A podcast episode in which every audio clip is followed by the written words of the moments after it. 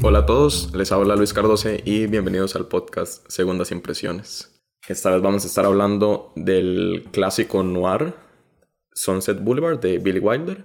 Ya fuera de micrófonos habíamos conversado que era momento de, abrir pues este, este baúl de clásicos, ¿verdad? Y hablar de algo más abajo de los 2000. Sí, y nada menos que 1950.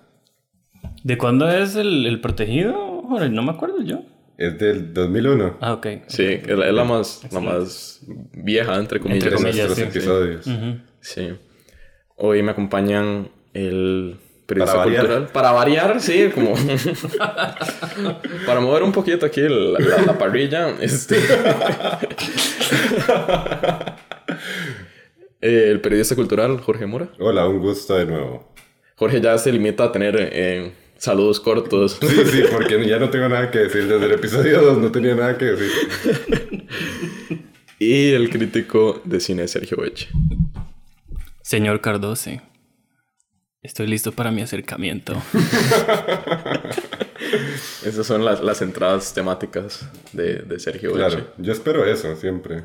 Sí, más bien hubo dos en que ya nos decepcionó. Con un simple hola, todo bien. Ay, es que con Tarantino, ¿de qué iba a decir yo? Nada. No, pero lo hiciste con Bastardo sin Gloria.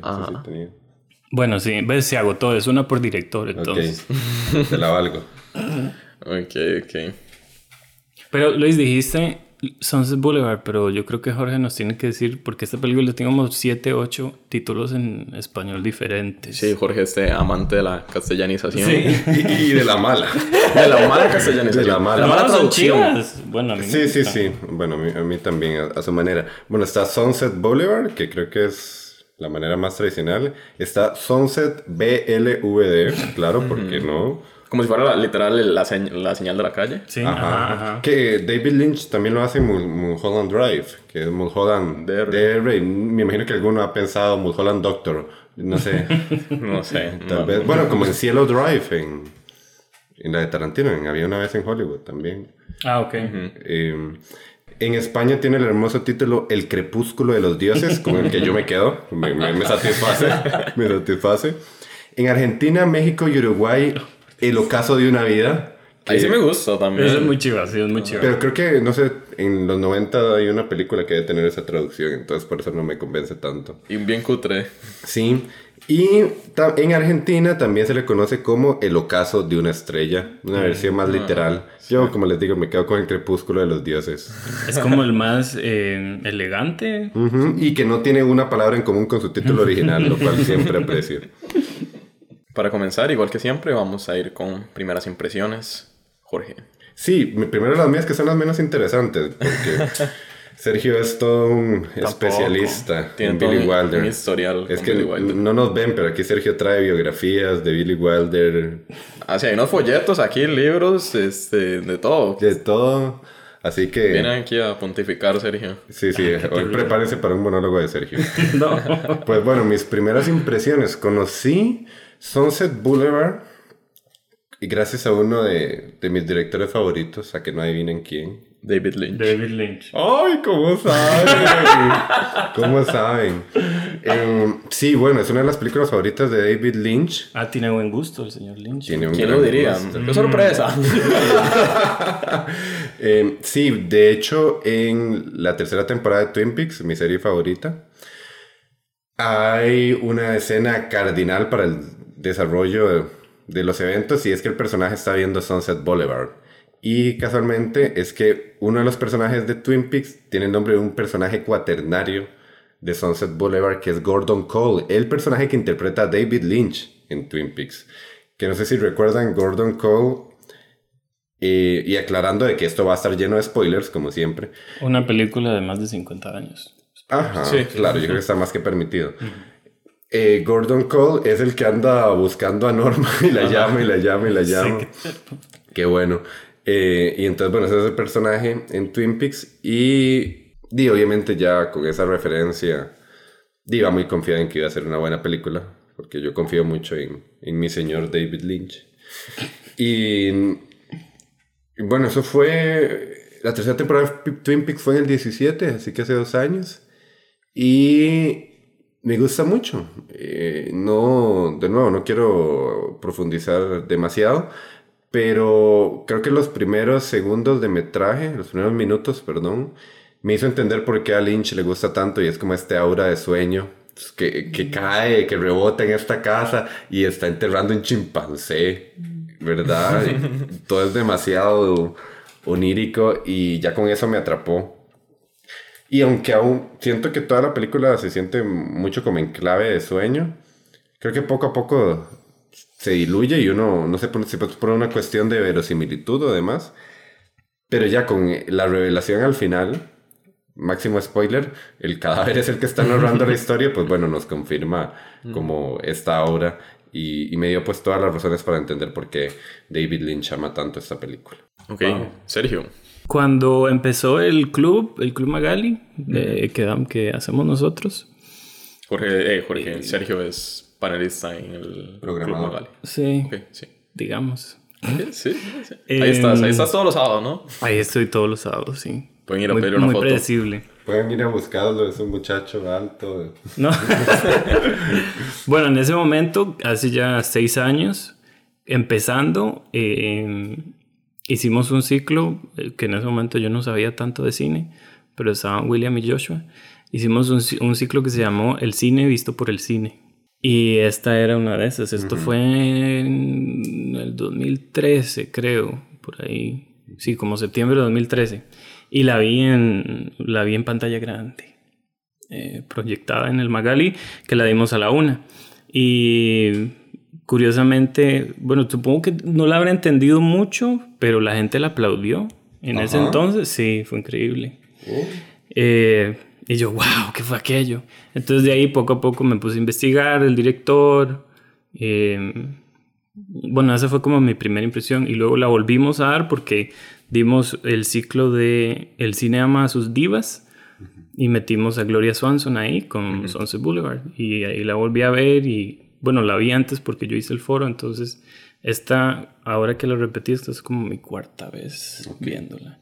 Y siempre le encuentro cosas diferentes, siempre le encuentro un, un, eh, un detalle diferente. Esta vez vi lo que dijiste, Jorge, de Laura, que me parece una peli que una vez que entras, tiene como un mood, una atmósfera curiosa que si te sales es otra cosa, es como el mundo real es otra cosa comparado a esa película y sí, a mí me encanta, además de que obviamente le hago reverencia a Billy Wilder, porque Billy Wilder me parece, Wilder o Vilda, es el cine más creativo, murió con él, para mí, o sea, me parece que él es un genio del cine.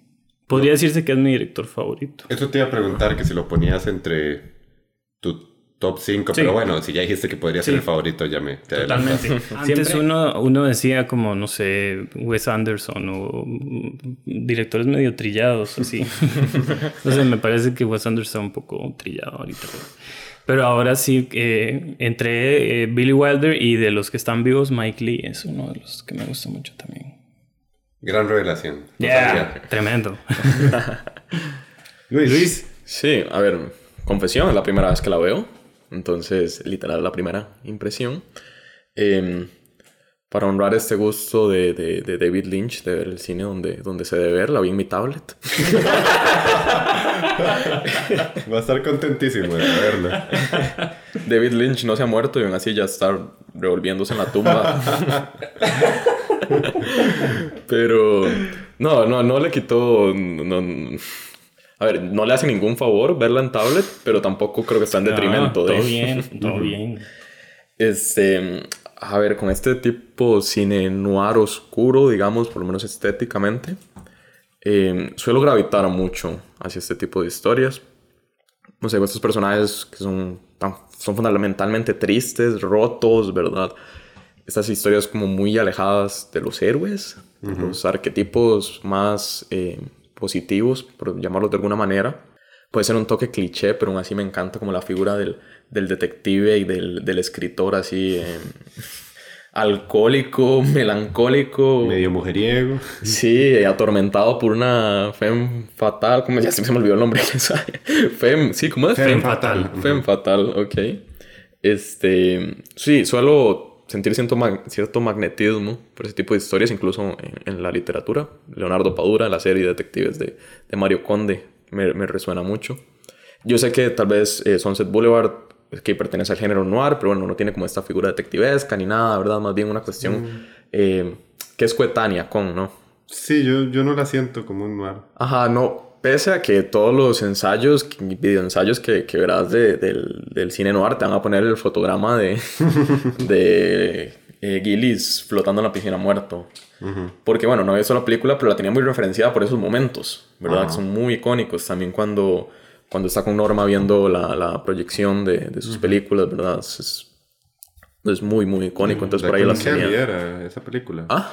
The Queen Kelly, es que se llama esa película. La que ven en, en la casa de Norma. No me acuerdo el nombre, pero hay una historia interesante con respecto. Es ella misma. Es ella misma. Sí, sí, Ahí por ahí lo, lo podemos mencionar más adelante.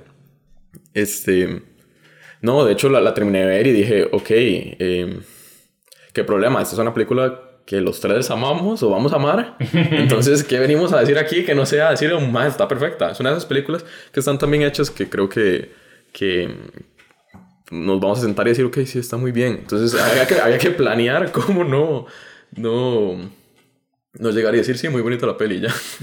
sí, em, con respecto a eso que decís del cine negro.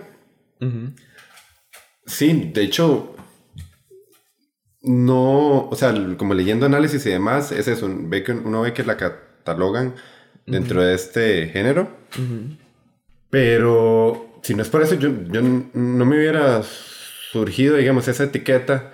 Siento que la cuestión de cine negro viene a ser interesante como la ruptura que significó, igual que hablábamos, por ejemplo, con, había una vez en Hollywood de que el 69 fue la bisagra entre el el Hollywood clásico y el nuevo Hollywood, pues pienso que tal vez tenemos, con, esas bisagras que ha tenido el cine en, poco más de 100 años, hace, poco tiempo tuvimos, por ejemplo, el CGI, que sin duda rompió bastante, eh, el color en las películas, que de hecho esta película se pudo grabar en color, pero él no quiso grabarla en color. Pero posiblemente el más importante de todo fue el sonido. Y creo que esta película viene a retratarnos como esa ruptura del cine mudo al cine sonoro y gran parte del causante de que nos olvidáramos del cine mudo, bueno, en su momento la gente se olvidaba del cine mudo, fue por lo que arrastró el cine negro, ¿verdad? Entonces me parece que la cuestión del cine negro viene a ser más como en este sentido meta del cine, ver el cine como dice Sergio. Y me, resuena mucho más por ahí. El, siento que al, la gente lo considera porque tiene estos elementos como... Al principio parece una película como de gángster, no sé, en, la persecución, en la calle, y, y de nuevo, como decías, la fe en fatal y demás. Los diálogos muy literarios también, es como una característica muy noir. Sí, sí, también.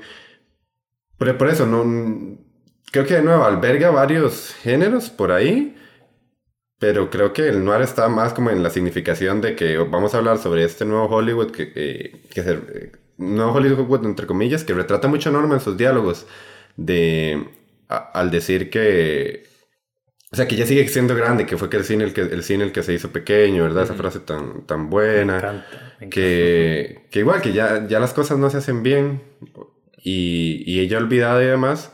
Entonces, creo que es una cuestión más como de elementos que interesa analizar a la mayoría. Lo veo un poco más por ahí. No sé si qué, piensan con respecto a esa etiqueta. Em, para mí, el, eh, yo tampoco la consideraba cine negro hasta que leí y, de, si uno lee los elementos, pues ahí está la Femme Fatale, eh, está el...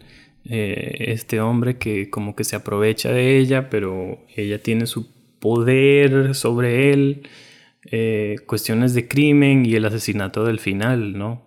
Esas cuestiones la hacen como encauzarlo sobre el film noir, porque también Billy Wilder, eh, yo, lo, yo lo he vivido a él como en dos eh, etapas, su etapa oscura y su etapa de comedia. Primero hizo estos dramas como más fuertes, este es uno de sus últimos y le sigue la otra que vieron ustedes, que es El Gran Carnaval. Ya después empieza a hacer comedias. Pero curiosamente todas estas comedias, por ejemplo, Una Eva y dos Adanes también la inicia con una persecución de gángsters. ¿Cuál, perdón? Eh, una Eva y dos Adanes. Ah, Una Eva y dos Adanes. Adanes. Billy Wilder pienso que lo que le hace que hizo Tarantino, que me parece que lo hace mejor que Tarantino. En Había una vez en Hollywood. Ajá, sí, en la peli que discutimos en el podcast, podcast anterior, que es más que un homenaje, eh, es como eh, mostrar el cine mudo en su esplendor en su muerte, porque está muriendo el cine mudo, entonces ah, como eh, representado en ella, en Norma Desmond, y lo inmortaliza. Pienso que eh, es una manera él de reconocer que existió este cine, que fue excelente, que mm, eh, mm, hace una diferencia eh, pero que estamos pasando algo nuevo, ¿no? Entonces reconocer que está ahí, que es muy bueno, que fue bueno, que tuvo sus, sus, cuestiones, pero que vamos a algo y que puede quedar ahí guardado en la bóveda como un recuerdo excelente de, de, lo que fue, pero Billy Wilder reconociendo lo que viene, ¿no? Que él mismo no le gustaba eh, filmar en color, eh, ¿verdad? Cosas así. Él era como, él, él, me parece que él pone muchas de sus no quiero decir prejuicios, pero como de su personalidad en sus películas. No siento que satanice el cine que vendría después del, del cine mudo. No, no para creo que justo el contrario. Em, no sé, si uno se pone a, a, pensar en películas que retrataron ese cambio, el otro, el otro que viene a la mente muy rápido es Cantando Bajo la Lluvia, ¿no? Claro, por supuesto. Uf, y creo que... eso estaba pensando. Y creo que ambos, eh, claro, hacen como este, entre comillas, homenaje, pero no sé, como digo Sergio, no es, no es un homenaje, no, No, es un homenaje. Y no creo que lo miden con nostalgia, sí con respeto, pero no con nostalgia, porque a final de cuentas, uno, eh, Cantando Bajo la Lluvia es un musical o sea, al otro extremo completamente lo que se podría hacer en el cine mu. Y este es una película, entre comillas, noir, con voz en off y diálogos literarios. O sea, son completamente opuestos a lo que uno esperaría de, de, un cine mudo. Te doy otro ejemplo, El Artista. El Artista me parece que me parece una mala película. de una vez. Una vez aclarado. es un homenaje, entre comillas, otra vez, a ese cine mudo, que al final, eh, spoiler, eh, el protagonista habla, ¿no? Entonces, ese es otro ejemplo que más bien como que lo pone en un pedestal y dice como, ay, esta época tan bonita, tan nostálgica. No, Billy Wilder llega y él dice, esto sucedió y mm, excelente, pero seguimos a lo, a lo, que sigue. Buen ejemplo, sí. Eh, también con respecto a estas bisagras temporales, acuñé ese término. Muy bien. Eh, siento la gran importancia de esta época y, y cómo lo, lo, retrata Billy Wilder, porque, digamos, vino el color y la gente podía seguir trabajando, vinieron los efectos especiales, la gente podía seguir trabajando, pero alguien como Gloria Swanson, que interpreta a Norma, estaba habituado a un modo de cine en el que no se hablaba, era un modo gestual, era casi incompatible. Y, y, a mí me resulta hasta nihilista como esa visión de, de en verdad ser una estrella y, y, de estar en un mundo ya incompatible. De que le dedicaste todo este esfuerzo y vino el sonido y ya no calzas porque tu manera de trabajar es otra. Y todos esos elementos meta que dice Sergio, incluso el, el hecho de, de, poner a Gloria Swanson, una antigua estrella del cine mudo, de meter personajes que verdaderamente existieron. Obviamente el caso más sencillo es de Mil. Y otros más, eh, habla mucho de Valentino, eh, que bailaba en, esa, en, en la parte de abajo de la casa personajes muy importantes, digamos, en la historia de, del cine y que toma ese atrevimiento también como de jugar un poco con, con la realidad.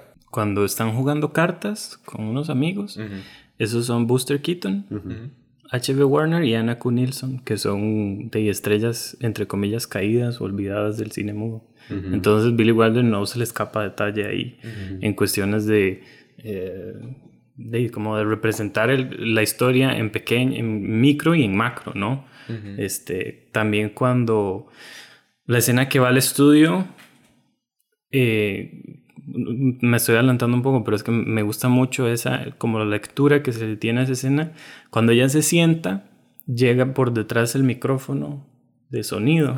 Entonces es como todo el sonido acechándola a ella como un como diciendo, ya no pertenece aquí, ella lo agarra y lo tira y como, no me estorbe. Sí, en, en, el marco de esos atrevimientos y, y de nuevo, que no es solo una mirada nostálgica, hay críticas muy duras, por ejemplo, con el personaje de Joe, la relación entre los guionistas y los productores, las líneas de él son trascendentales, ¿verdad? De cómo son mal mirados, de cómo no se ve que el cine pase por ellos, que la excelencia del cine tenga su base en el guion. Y es bastante atrevido, incluso al punto de que la, la, empresa en la que se desarrolla todo es Paramount Pictures. Y esta película fue hecha por Paramount Pictures. O sea, qué atrevimiento. Perfectamente pudo hacerlo ficticio, pero incluso se da esa libertad. Y, y, creo que también responde a que él no era un don nadie para ese momento. Y ya, ya podía tomar como las condiciones de... ¿Quién? ¿Billy Wilder? Ajá. Ah. Exacto. De de poder poner los términos, ¿verdad?, en los que iba a trabajar. Eh, él ya había, eh, pero el año, ya había ganado eh, años atrás el Oscar a Mejor Director y Mejor Película con, se llama Día sin Huella, The Lost Weekend, en 1945. Entonces sí tenía como cierto pegue y popularidad en, en, en, el, en Hollywood porque uno sabía trabajar bien y dos, daba buenas películas y, la gente iba a verlas y hacían plata. Eh, o sea, en ese entonces las películas de él eran populares, aunque no se crea, aunque parezca diferente ahora. Eh, antes, eh, antes de Los Weekend hace una que le quería recomendar a Luis, el que le gusta el... Los crímenes. El noir, que Billy Wilder hace casi que la película noir por excelencia, que se llama Double Indemnity, para Jorge Pacto de Sangre. Ay, qué hermoso. O Perdición. Me encanta, me encanta. ¿Cuál es el de España? ¿El primero? No, el de España es Perdición. Y... También malos, me gustan. que eh, eh, ese tiene un manejo de, de, los elementos noir, así que, que no hay mm. palabras, ¿verdad? Mucha gente hace la comparación con Sunset Boulevard, pero la diferencia por, eh, por, la narración del cadáver, ¿verdad? Como con ese atrevimiento que para muchos hace elevar esta película sobre la otra. Si saben el, cuento del cadáver, ¿no? Eh, que la primera escena fue... Ajá, que fue cortada porque la gente se reía tanto que no podían tomar el resto de la película en serio. Pero es que no era esa la que habría, era una escena como en una morgue, ¿verdad? Sí. Entonces están un montón de cadáveres y cada cadáver está como contando cómo murió. Ajá. Ah, ya me acordé, ya me acordé, ya me acordé. Sí, sí, sí. ya, ya, ya. Que la filmó, la filmó. y, sale el, el, ¿Cómo se llama el actor? William Holden. Ajá, Holden, sí. Holden, el, el Joe sale y él y se levanta y empieza a contarles. Entonces la gente era como, ¿what? Sí, sí, ya me acordé del cuento. Sí, supuestamente como que eh, una señora salió del cine y, Wilder salió también y que ella le preguntó, le dijo como, esto es lo peor que he visto, algo así. y le dice Wilder, sí, sí, estoy de acuerdo. Qué bueno. Entonces sí, es, es, un final muy, es un principio muy diferente porque... Eh, esa primera secuencia es la que marca todo el tono de la película y toda su gran parte de su iconicidad. Volviendo un poco al tema de, del metacine y bueno, esto incluir Paramount y todo, trata sobre cómo Hollywood también llega y mastica sus estrellas y que todo esto es una montaña rusa que no se sabe dónde puede terminar y cómo esto psicológicamente puede atrofiar a una persona. Pero la forma en que él retrata esas historias la hace, lo hace muy meta y de forma muy pícara, porque son cosas que si uno ve la película no lo nota. Como ya hemos hablado de que, bueno, de Mil es el, se interpreta al mismo, los actores mudos interpretan al mismo, pero la, la película en la que se proyecta en la casa de, de Norma está interpretada no por Norma, sino por Swanson, ¿verdad? Y está dirigida por Eric von... ¿Cómo es que se llama? Strongheim. Ah, Eric von Strongheim, que es el eh, mayordomo, que en la película también es el director que la descubrió a ella. Entonces, no sé, me parece súper pícaro, porque nadie va a notar eso, pero es un detallazo, ¿verdad? Sí, sabes, eso me parece muy oportuno que hablemos de Sunset Boulevard después de Había una vez en Hollywood, ya que ambas películas revisionan un Hollywood de antaño. Curiosamente, mera casualidad, porque como ha dicho Luis en episodios pasados, la curaduría de los filmes va un poco en modo lotería. Pero me agrada porque me hizo pensar mucho en el tema de la intertextualidad que hablamos con Tarantino. Mm. La vez pasada, que bueno, recomendamos eh, escuchar obviamente el episodio anterior. Y hablamos de cómo Tarantino, por ejemplo, exige que el espectador sepa algo de afuera de la pantalla para darle más valor o darle valor a lo que está viendo en, en la película. Pues todos estos detalles que comenta Luis, de nuevo, la película vale por sí sola, pero te da un jugo, un insumo riquísimo. Y entonces en la de menos, el cine siempre ha sido intertextual, ¿verdad? En otras formas. Nada más depende de la modulación del brillo que le des a esa intertextualidad, de la misma manera en, en su exposición de diálogos y demás. Obviamente Wilder tiene muy presente que hace cine y lo trabaja a través de las imágenes, a pesar de que los diálogos son trascendentales, como hablábamos, tanto de Norma como de Joe. Entonces me, ha hecho pensar mucho en eso, en que siempre está el, el, factor intertexto y, y de nuevo, en, en, esa visión en que él plantea este, este parteaguas, no dice que el cine mudo o el cine sonoro era mejor uno que el otro, lo deja abierto porque no hay una respuesta, ¿verdad? y, me, y me cuesta creer, imagino que algunos puristas eh, dirán, es que Wilder está redimiendo el verdadero cine de verdad. Pienso que, que la de menos en su momento, sobre todo por la cercanía, pudo haber pasado. Pero creo que con la distancia de los años y el envejecimiento nos da esa impresión más sobria. Sí, e, en su momento, como toda película que habla sobre Hollywood, creo polémica, ¿no? Fue un pegue en salas. Sin embargo, a ver, creo que hay, varias anécdotas, como que Louis B. Mayer salió de la proyección enojadísimo, casi que maldiciendo a Wilder, llamándole un malagradecido. Este. Y que Billy Wilder le contestó con palabras similares. este, también eh, actrices eh, coetáneas del cine mudo de, de, de Swanson se vieron muy ofendidas porque sintieron que había como una generalización de que todas las estrellas de cine mudo que ahora no estaban trabajando eran estas divas eh, con la mente completamente dañada, esquizofrénicas. esquizofrénicas, ¿verdad? Entonces se sintieron muy ofendidas. Traicionadas, me imagino. Claro, porque sí, Swanson era de, de, la misma camada. Entonces sí, sí generó sus buenas críticas, yo creo, pero en la industria. La película fue bastante pegue, por lo que leí. No sé, bueno, es como detalle generalísimo de la película, que el nombre deviene de esta calle muy famosa en la que vieron muchas estrellas, sobre todo del cine mudo, pero Gloria Swanson vivió ahí. No tengo idea. No creo, no creo. Creo que esa casa, eh, por, por, lo que recuerdo y leí, eh, la alquilaron. No, pero en la calle. En, en, Sunset Boulevard. Ah, no, entonces no. Lo desconozco. Digo, como para meter más sentido metatextual. Sí, no, no, no, creo. Yo te voy a, te voy a decir dos cosas, no, tal vez no tanto metatextuales, pero sino de referencia intertexto, y es lo que decías de, de eh, no tener un lado si es mejor el, cine mudo o el cine sonoro, eh, sino también eh, en, en, la cuestión del futuro, que era escribir guiones este, como innovadores, ¿no? Que es esta, la pareja que hacen Joe y, la otra, esta muchacha, no me acuerdo el, nombre del personaje. La aspirante a... Sí, a, guionista.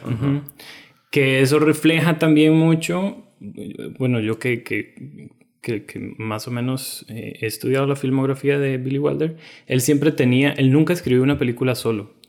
Todas sus películas son con alguien más. Es él y alguien más. Entonces, como para su periodo dramático, tuvo un, un socio, co-guionista, y para, para las comedias tuvo otro. Entonces, siento que ahí él está otra vez imprimiendo cuestiones como la dinámica que se hace entre dos guionistas que dicen, bueno, esta escena sí o esta escena no. Entonces, es como la manera en que se. Eh, se idea una película antes de ponerla en, eh, en imágenes, ¿no?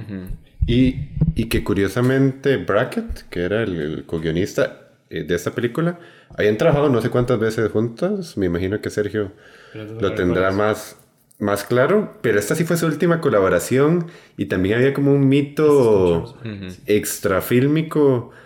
Eh, de como que ellos terminaron amistosamente, pero parece que hubo una pelea y luego los acusaron por plagio y tuvieron que verse las caras y todo el mundo se preguntaba, ¿van a volver o no? Y me parece como fascinante también que haya un drama afuera de, Eh, de la película. Billy Wilder era un, quiero decirlo así, un pedante. Él, era un- él era un creído, porque él decía, yo hago películas buenas y yo soy bueno y a mí me tienen respeto. Y cuando él gana Oscar, es como cuando gana el segundo Oscar por el apartamento en 1960, 10 años después.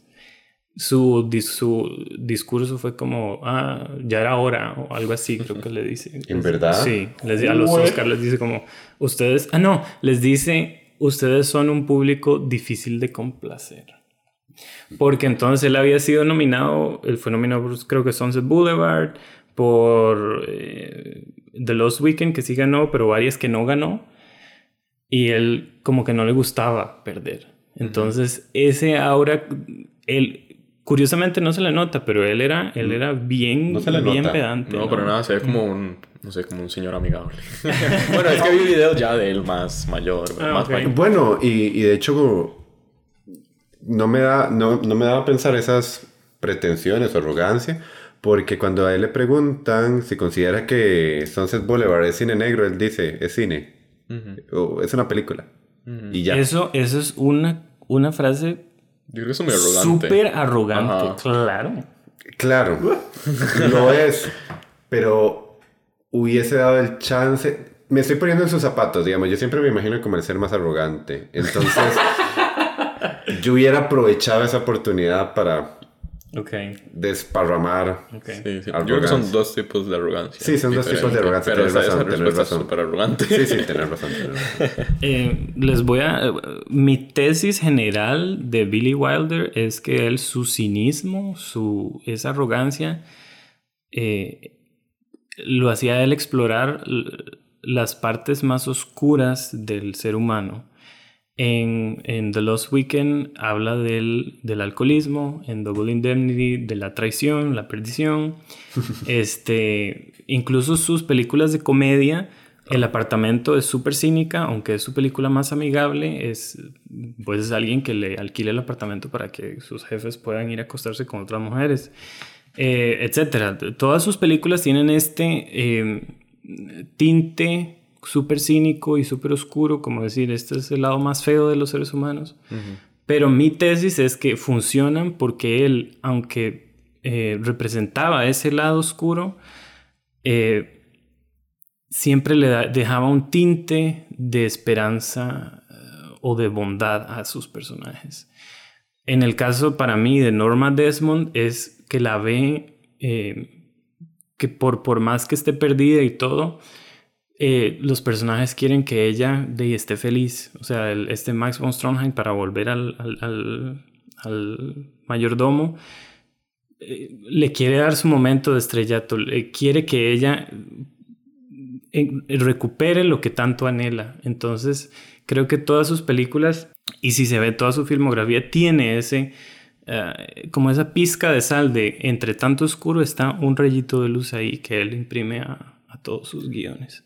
Y es lo que veo en los personajes, en estos personajes que aunque se les vea por afuera, aunque se vean como todas las eh, cosas metatextuales y los intertextos, si lo vemos solo como texto, em, todos los personajes buscan una manera de sobrevivir a, a la muerte que están teniendo.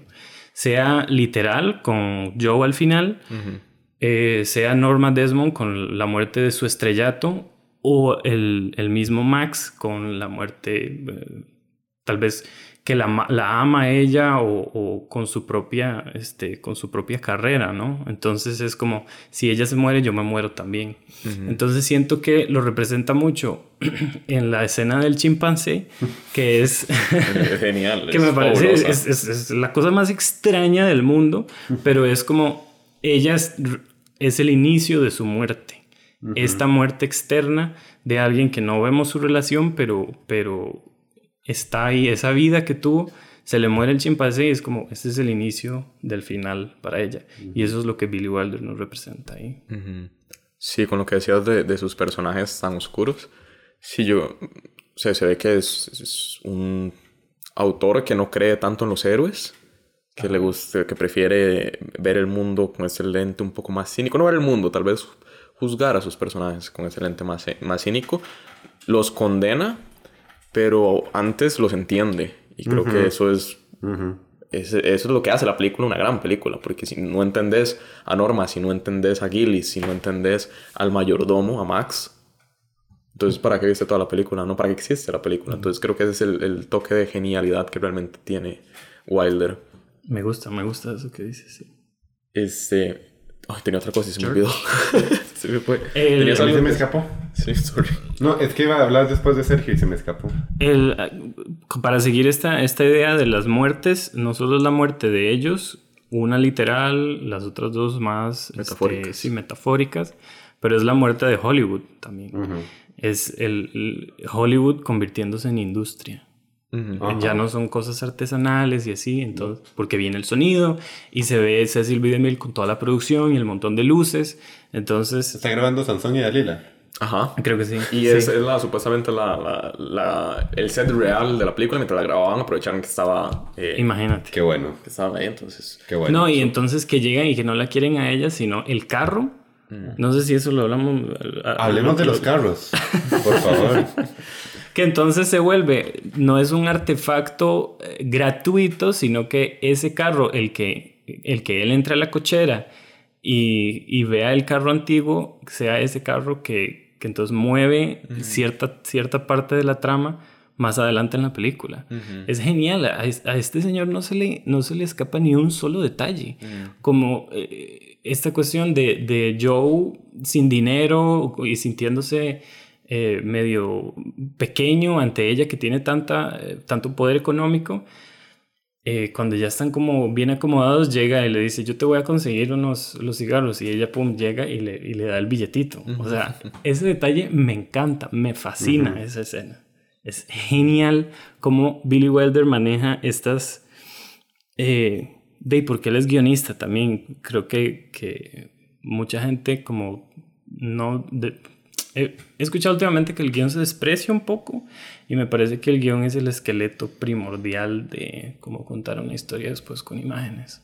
Sí, igual creo que en una lista como de 2017 de la revista Vulture, no sé si lo estaré pronunciando bien, em, una serie de guionistas enlistaron y pusieron a Billy Wilder como, como el mejor guionista.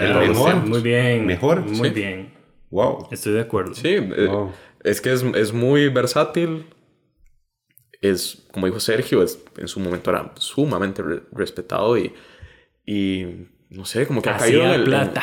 sí, hacía mucho dinero también. Y esa es la cosa, porque creo que combina, combina el, éxito, el éxito comercial con, con, la genialidad narrativa, entonces. Ajá. Sí, algunos dirán que Nolan hace lo mismo. de ahí. Sí, algunos dirán que eso. Puede ser, pero, pero Nolan es muy efectista. Por supuesto, no, estoy totalmente de acuerdo. Pero no, o sea, a mí me gustan sus películas, pero, pero no llegan al nivel de profundidad. Sí, a, a, mí me, me gusta mucho eso que dijiste, Sergio, como esa pequeño tragaluz que hay en sus películas porque estamos acostumbrados a es que me gusta este director porque es muy oscuro, entonces es un nihilismo fingido, nihilismo forzado. Se siente muy, muy honesto, como dice Luis, le interesa la maldad del ser humano, pero no es un mecanismo para generar un fandom, ¿verdad? Ni mucho menos, entonces aprecio bastante esa, no sé, como esos rayitos de luz en, en sus películas. Él no era un como lo dijiste, lo dijiste de Nolan, él no era efectista en su manera de filmar las películas, él dejaba que la película fluyera. Siento que cada vez que yo veo Sunset Boulevard, eh, se me olvida a veces ver los detalles eh, técnicos formales porque eh, está tan bien contada que me, me, me, me, meto en la historia y es como, wow, qué, eh, qué bueno este diálogo aquí, qué buena esta escena acá. Pero ah, creo que él sí tenía sus toques de genialidad. Eh, tengo dos ejemplos, que es cuando Joe, ya al puro final, Joe está como que le dice adiós al, a, su co-guionista, esta muchacha, que nunca me acuerdo el nombre, perdón. Este, Schaffer era el apellido, creo. Schaffer. Schaffer, ok, excelente. Muy bien, bien Luis. Se va ella y él eh, cierra el portón de la casa y la cámara lo pone a él cerrándose en sus propios barrotes y ella arriba en el balcón viéndolo. Se me acaban de erizar los pelos. es una muy, muy buena. Increíble. Es, es un til. Es un tilo. No dice más nada. O sea, con, con ese, con ese encuadre ya te lo dice todo. Estoy, voy hacia mi perdición. Punto. Qué bueno. Me estoy encerrando adrede. Qué bueno. Solito, solito. Y están como estos momentos de, de, mucha iconicidad, como el de la piscina. Pero al final son momentos. Esa escena que está describiendo Sergio, esa es la que realmente tiene los pesos. O sea, los cineastas normalmente son recordados por esos pedazos de, de, encuadre perfecto como el, el de la piscina, pero los que realmente tienen peso en la película me parece que son esos detalles que acaba de decir Sergio, como el que acaba de decir Sergio. El de la piscina, no sé si saben el cuento de la piscina. En ese entonces, bueno, en los años 50 no había cámaras para grabar eh, bajo el agua. Bajo el agua. La CIA sí tenía. Estaba comenzando la Guerra Fría, había que innovar. Había que innovar, había que innovar sí. Billy Wilder dice, quiero eh, la toma desde, desde abajo, quiero verlo desde abajo. Entonces pusieron un espejo en la piscina abajo ah. y lo filmaron desde arriba hacia abajo y entonces lo que vemos es el reflejo. Eh, creo que eh, limpiaron bien o le pusieron cierto polvo al lente de la cámara para que se viera como el reflejo de la piscina, pero eso es como eso es, cosillas geniales que él tenía, como decir, quiero tal toma, y la lograba, porque de ahí tenía el presupuesto y como él era popular, entonces de ahí le daban, de ahí está bien, dale viaje. Pero más que eso, él construye eh, su película a través de estas eh, imágenes pequeñas, la de, la, la de esta que les dije, y la de ella viendo su película, como alzando el brazo y diciendo, no. No se necesita diálogo, teníamos. Y tiene, y tiene, y tiene el, ajá, teníamos la cara. Tiene el, el lente, como la proyección por detrás y todo. Que además eso, supongo que le habrá dicho, no sé, a Gloria Swanson, sus ademanes son de, o sea, ella vive una película muda. Entonces sus ademanes son súper exagerados, y, pero tiene el diálogo, ¿no? Que, que le complementa y... Pero qué bueno cuando imita a Chaplin. Y es una imitación que ella misma hizo en una película de cine mudo. Ah, Leí, no me consta, pero sí. Sí, sí, sí, sí. Ay, fascinante. Yo me estallé. me exploté, me exploté. Sí, y creo que es esa como también ese puente o esa combinación que hace entre, entre lo de las cosas buenas del cine mudo y las facilidades que te da también. Bueno, no quiero decir facilidades, porque no. es cierto, no son facilidades, pero las herramientas. Y tan siquiera es coexistencia. O sea, se puede ver como que en el cine sonoro está el cine mudo. es completamente válido. No es que, que fueran agua y aceite. o sea, pertenecen a una misma masa, nada más está esta característica, está esta otra. Y, y tan siquiera se tiene que hablar de coexistir porque no son bandos rivales, ¿verdad? Para nada. Bueno, para algunos puristas tal vez, pero... Me cuesta imaginar en el 2019. Pero bueno, hay gente que dice que el, cine digital no es cine. Digamos, entonces en la de menos. Sí. Es que esa es la otra. Pensamos en, en, cómo la industria ahora está cambiando, como en ese momento cambiaba, pero no hay como un cuidado hacia esos guiones, hacia contar historias interesantes que, que se vean bien en la pantalla, ¿no? Lo que hay es de Disney que tiene el, creo que es el 40% del... Del mundo. Sí, es terrible. Sí. Entonces, no sé, si, si, si logro ver otro Billy Wilder que, que moderno, yo me sorprendería mucho, la verdad. Ya que estábamos comentando el cine mudo, hablemos de la voz en off, tanto como herramienta eh, narrativa como la utilización en la película. Me gustaría saber qué piensan al respecto a nivel muy general. Bueno, primero, el, eh, primero, eh, el personaje sabemos que murió, que muere al principio. Entonces la sorpresa no es spoiler, digamos. Bueno, sí, yo... no reconocí la cara, la verdad. Para mí fue como, wow, él, está, él se había muerto. Pero entiendo que la intención era, reconózcalo o no. No importa. Ok, ok. Eh, él nos está contando, él nos dice, quién es saber quién era y después empieza a hablar en primera eh, persona. La Sí, fue. Sí, la primera vez que la vi, yo dije, mm, no es tan necesario el... cuando la vi en el 2013. Pero después, volviéndola a ver, yo digo, esta voz en off, la narración que él hace, está construyéndolo a él y la construye a ella como personaje. Porque en su primer encuentro que él empieza a hablar del guion que ella escribió, él la describe a ella tan bien y de manera omnisciente y nosotros, yo decía, no es necesario porque él está ahí, la está viendo. Pero al final, cuando recordamos que él es el que murió, o cuando nos damos cuenta, si, si, si no lo vimos, tiene sentido porque entonces es un narrador omnisciente que nos está describiendo lo que ve desde arriba, pero lo que vivió como testigo. No sé si tiene sentido. No, claro. Sí, sí, este, quería comentar. Yo siento que más o menos como la segunda mitad, el narra era donde no estuvo, ¿verdad? Sí. Es como en la segunda mitad, hay narraciones, él no estuvo presente. Como cuando va a los estudios. Eso, eso como, ¿verdad? él no estuvo, no hay un cambio ahí. Y, y bueno, parte de los riesgos. Y y, es curioso porque siento que si yo hubiese escrito el guion, hubiese intentado ser un, un narrador en el cual no deberían confiar en mí. O te voy a poner falsos indicios. Hay una Tim Burton que hace eso muy claramente. Es la primera que se me ocurre, no me acuerdo el nombre. Oh, wow, no sé. Pero creo que me da esa impresión como que en la de menos podía jugar con eso pero bueno, si desde la primera escena nos muestra la cara de él, que él está muerto, ah, pues ya es como una manera de aliviarlo y que también hubiese sido muy efectista hacer eso y que no venía el caso. O sea, lo que querés contar no, no, va por una cuestión de la narración, sino por el contenido, que es de hecho lo que más nos ha ocupado en esta conversación. Mm. Sí. No sé si Luis. A ver, creo que una lectura muy subjetiva, tal vez de esa escena de Paramount. Yo me puse a pensar, ok, sí, él no estuvo, pero se convirtió en un narrador omnisciente porque seguro él está escribiendo el guion, entonces sabe lo que está pasando de todas maneras, ¿verdad? Entonces eso fue lo que yo leí, ¿verdad? eso fue el mundo que me inventé. claro, es válido. Este, no, y creo que, que esta es una voz en off que, que tal vez para los más tradicionales siempre va a funcionar porque cumple esta, entre comillas, regla de que si la quitas la película de todas maneras se entiende.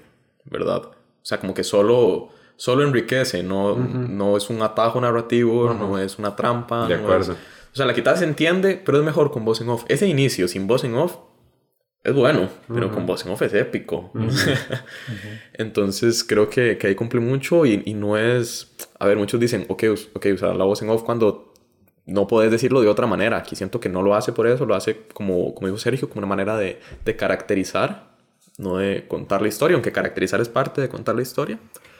Pero siento que, que nos hace ver rápidamente y, que, el, que, el, personaje también es, es, muy agudo, es muy astuto, es muy cínico y aunque no tuviéramos la narración, como te digo, lo sabríamos, pero, pero, a ver, creo que consumo más literatura que cine, entonces siempre aprecio una voz en off muy bien escrita y siento que esta está escrita demasiado bien. Qué mal consejo ese de usar la voz en off cuando no haya de otra manera.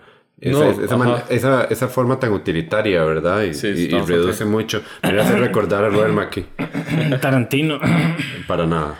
Pero eh, quería comentar algo que dijiste, no necesariamente relacionado con la película. Separar cine de literatura. Sí, no. O sea, para con términos prácticos. Sí, sí, exactamente. ¿Le estás preguntando? O... Sí, es una pregunta. No, no, ah. creo que, bueno, podríamos hacer aquí una tesis entera, ¿verdad? De, eh, la relación entre ambos, ambas disciplinas, pero, pero no, no, me refiero a cuestión de que veo, veo, en algunas obras hay una mayor sintonía tal vez entre disciplinas, pero como te digo, no, lo separo. Uno lee también, es, un ejemplo un poco salido, pero bueno, uno lee un guion de Tarantino y es como leer una, una novela. O sea, está escrito incluso con indicaciones que no van en cámara, nada más para que el que lo lea lo disfrute. pero bueno, ese es un tema completamente aparte. Sí, sí, lo preguntaba si lo hacías como con fines meramente prácticos. Prácticos. Ok, ok, ok. Hay Mm, siento que está muy regulada esa voz en off. Creo que por ser un noir, como la gente lo cataloga, al menos en muchos, eh, a veces me descoloca un poco el género, como tanta presencia de que me estén hablando todo el rato. y, a veces se me olvida que hay un narrador en off porque la acción y la puesta en escena supera el texto narrado. Entonces, de nuevo, las habilidades no solo de un buen guionista, sino de alguien que sabe poner la escena correctamente. Me gusta mucho eso. Podría verse también como la personalidad de cada personaje, como que la voz en off es la personalidad de Joe, porque él es el guionista y, y le gusta sobreexplicar las cosas, ¿no? Y tal vez, no sé, se me acaba de ocurrir esa interpretación como para, eh, como darle sentido, porque Sí, o sea, nunca sobra ni, ni le falta, pero me parece que Billy Wilder, además de que cortó esta escena inicial de que él estaba en la morgue y todo, como que siguió con el recurso porque entendía que podía caracterizar mejor a este personaje, pero a la vez, eh, ya, les, sí, ya les dije, caracterizar a los demás, ¿no? O sea, como que cada personaje tiene su mm, detalle formal. Él tiene la voz en off, Joe. Eh, se me ocurre Max, todas sus escenas son en la sombra. Entonces él tiene un, como un pasado oscuro o eh, intenciones eh, como sospechosas, sí. y Norma Desmond siempre aparece en espacios grandes y en sus salas llenas de chunches. En entonces ella es la pomposidad y ella es la eh, extravagancia. Y Muy barroca. Puesta en imágenes. Entonces creo que es, además de la voz en off, creo que es Billy Wilder aprovechando tecnicismos para eh, terminar de construir y darle personalidad a sus personajes. Que como dato curioso de nuevo, los cuadros que salen en la sala grande, en verdad. O sea, no, no, fueron cuadros hechos para la película, son cuadros que existían. Entonces me fascina, me fascina. Sí, Swanson tiene que tener una, hay una parte bien diva de Figo también. Claro. Uf. Ok, este, juguemos esto. Termina la oración. Ejemplo muy fácil de la semana pasada. Em, había una vez en Hollywood. Es subversiva porque juega con el intertexto, qué sé yo, ¿verdad? Y como es, como es el, el primero, vamos a hacerlo lo más, de la manera más fácil y, incluso reduccionista. Y ya que los tres nos gusta la película, eh, me encanta. Sunset Boulevard es una gran película por... lo primero que pienso, que usualmente no es lo más correcto, eh, pienso eh, porque es un retrato inteligente de una época sin ponerse de ningún bando. Es lo primero que se me viene a la mm. cabeza. Perfecto, sí. Ok, ok, sí. Para mí, Sunset Boulevard, ¿qué habéis dicho, Luis? Es una gran película. Porque es la suma perfecta de sus partes. Aquí me la robaste. sí, no, está, es un poco más, no sé, de hipérbole. Mm. Eh, no, sé, sé, que se me puede ocurrir una más profunda como la de Jorge, pero sí, creo que me gusta lo de los, no, lo de los que no tiene bando. Eso me, me parece muy interesante. Y me, em, creo que es eh, un relato, vamos a ver, eh, de empatía hacia los, las estrellas caídas que siempre son seres humanos. Aunque se hayan ofendido en su época. sí, sí, sí, Nadie les quita lo bailado. sí, ¿no?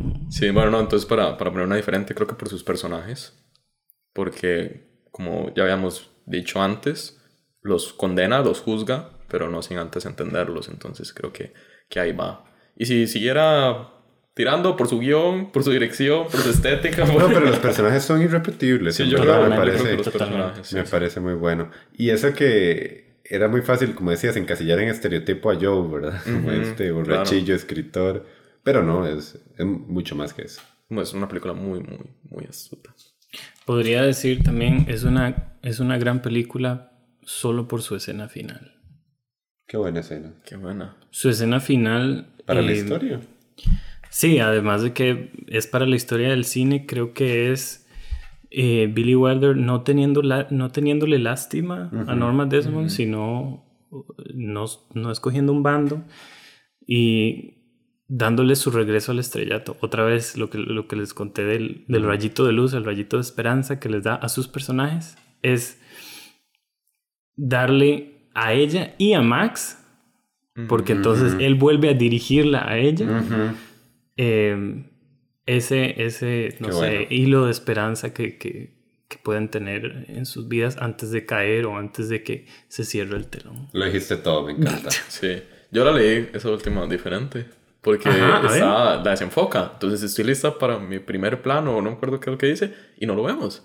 Porque justo cuando ya la cámara se va a encerrar en ella, dice, yo no la voy a regalar este último momento. Y la desenfoca. Bueno, es que también, o sea, si, si nos ponemos un poco simplistas, los detectives ahí están diciendo hay que bajarla para llevarla al, de ahí al hospital o al, no sé, lo que sea.